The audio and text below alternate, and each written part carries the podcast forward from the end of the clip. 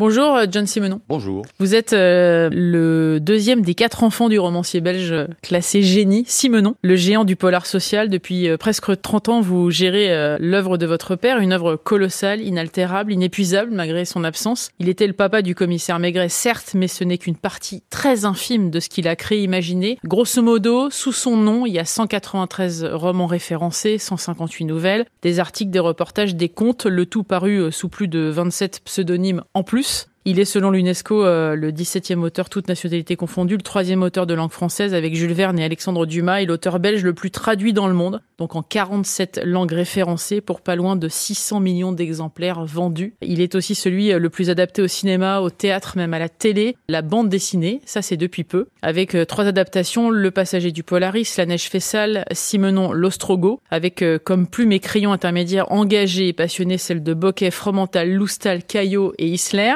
On en rêvait, vous l'avez rendu possible. Euh, John, qu'est-ce qui vous a fait craquer? Qu'est-ce qui vous a fait dire oui? Alors c'est très gentil de me dire que on en rêvait. Moi j'en rêvais, ça c'est très clair. Certainement, ça fait très longtemps d'ailleurs que j'en rêve. En fait, euh, pour être un peu plus précis, euh, certains Maigret avaient déjà été adaptés en bande dessinée il y a fort longtemps, d'une manière beaucoup plus traditionnelle, aussi bien en France qu'en Italie et, dans quelques autres pays. Et ça faisait très longtemps, moi je viens personnellement du cinéma, que je me disais que la bande dessinée étant devenue, je dirais, un, art majeur, enfin totalement, devait être un médium euh, tout à fait adapté à, pour créer des transpositions, des adaptations de ce que mon père appelait les romans durs, c'est-à-dire les romans non maigrés. Et ça, c'est un concours de circonstances un peu euh, par hasard que je suis tombé un jour sur une bande dessinée qui s'appelle De l'autre côté de la frontière, dont le personnage principal ressemblait physiquement à s'y méprendre à mon père, sa femme à ma mère, euh, son fils à mon frère. La bande dessinée n'avait rien à voir de biographique ni quoi que ce soit. Mais j'ai trouvé la manière de rendre hommage à mon père très séduisante. C'était la première fois que je tombais sur une manière clin d'œil de rendre hommage, sans vouloir s'approprier en quelque sorte, euh, d'une manière un peu indue, euh, le succès de mon père. Donc j'ai cherché à savoir qui avait écrit cette bande dessinée. Je suis tombé sur Fromental.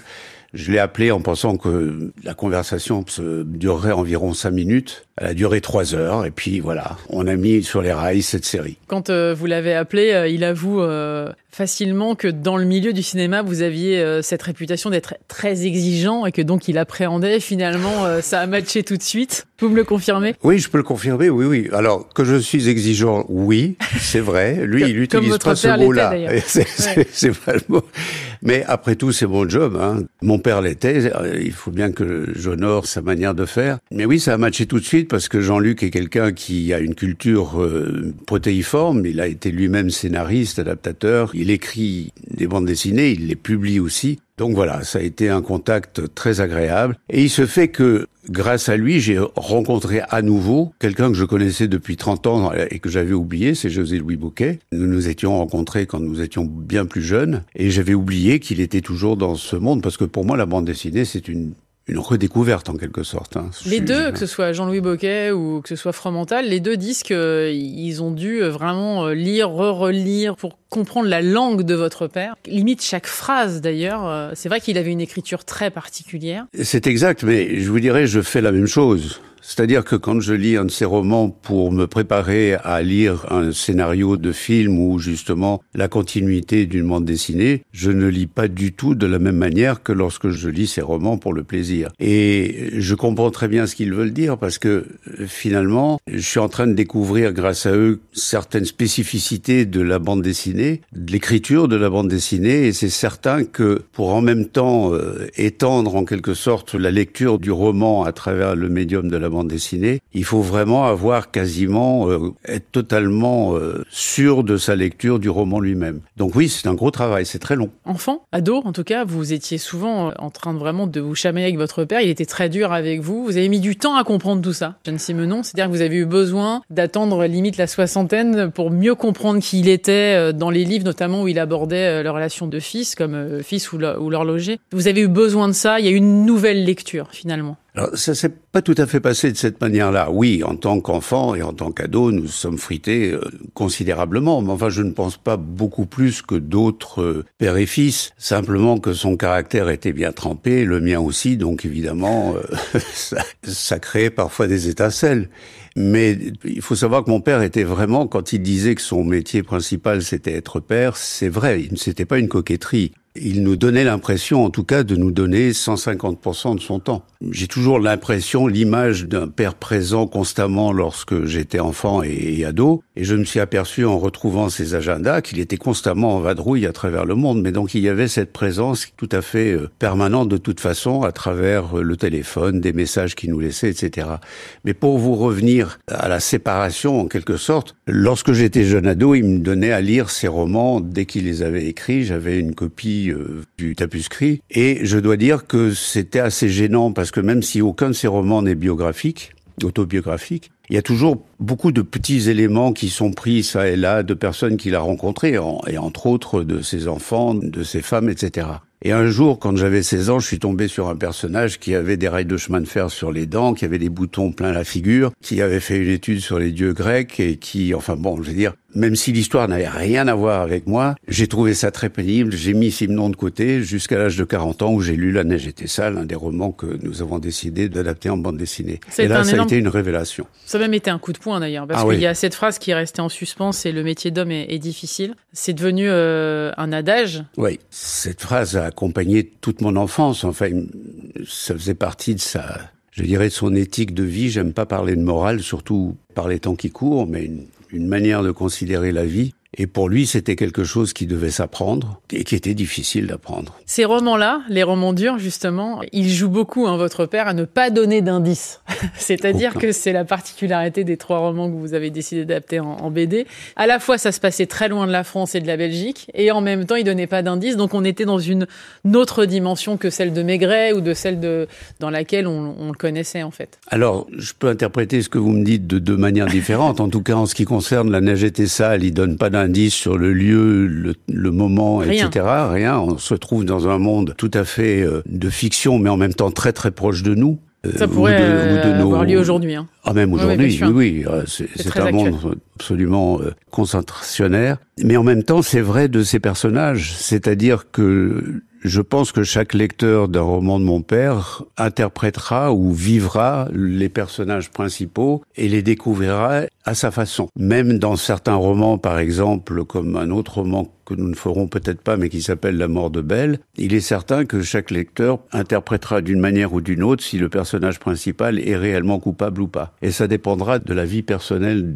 du lecteur ou de la lectrice. Et en fonction de ça, ça influencera sa manière de lire l'histoire. Donc oui, il y a deux niveaux sur lesquels il ne donne pas d'indice, comme vous dites. Il y a un côté très euh, marqué par la rédemption aussi, beaucoup. Euh, enfant, son père, donc votre grand-père, est tombé malade et on lui a dit il va falloir aller travailler. Donc euh, il a débuté en tant que reporter tout court. Il avait 16 ans, mais il avait déjà été remarqué parce qu'il avait déjà ce sens de l'observation et cette envie de dire la vérité, de dire en tout cas sa vérité et de ne pas se laisser fourvoyer entre guillemets. C'était ça sa force? C'était certainement une de ses forces, oui, ça c'est clair. Vous avez dit aussi, vous avez mentionné au début la rédemption. Je maintiens parfois envers et contre beaucoup de gens que mon père finalement, ça se voit à la lecture d'un grand nombre de ses romans, a vraiment une influence chrétienne extrêmement forte. Ce sont des romans, oui, où la rédemption au sens chrétien du terme euh, est présente très très souvent. Et ça, ça vient de son enfance, puisqu'il a été enfant de cœur. Enfin, il a rejeté la religion. Il a rejeté, les... plus exactement,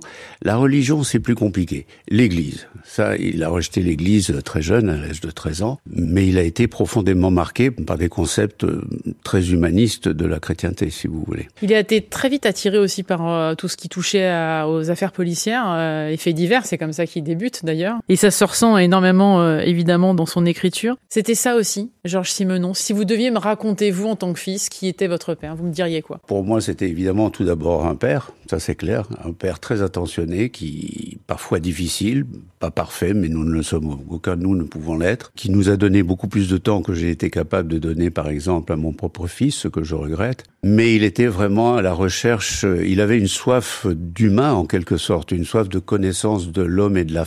Il a dit d'ailleurs, j'ai été à la recherche de l'homme et c'est à travers la femme que je l'ai trouvé. Ce n'est pas une coquetterie non plus. Et ça pourra être interprété par certains auditeurs d'une manière un peu flipping comme ça, mais non, il était très sincère quand il disait ça. Il avait une soif d'humain qui ne s'est arrêtée que quand il a arrêté d'écrire, si vous voulez. Il a longtemps fréquenté le monde de la nuit. Oui, bien sûr. Euh, les marginaux, les bohèmes. On le définissait comme l'homme aux dix mille femmes, mais effectivement, il était très touché par la sensibilité féminine. Est-ce que vous avez le sentiment justement euh, que les femmes qui ont accompagné sa vie lui ont permis de maintenir un cap et de se trouver Ça a mis du temps. Ça a mis du temps. Ça, c'est très clair. Il n'y a pas de doute à ce sujet. Je pense qu'à la fin, il a vraiment ressenti une forme de sérénité avec Teresa. Il pensait l'avoir trouvé. À chaque fois, il pensait l'avoir trouvé à chaque étape. Et puis, ça ne devait pas être un homme facile non plus. Hein. Il était lui-même extrêmement exigeant à tous les niveaux. Et donc, je ne pense pas très facile à vivre. Mais le besoin de contact humain est quelque chose qui l'a beaucoup marqué, que j'ai moins connu moi, puisque je, suis né tout de même sur le tard. Mais c'est une des choses qui, une des raisons pour lesquelles nous avons souhaité faire l'Ostrogo, c'est qu'à cette époque-là, au contraire, c'était une boule de feu qui était constamment avec un appétit inextinguible pour l'humanité.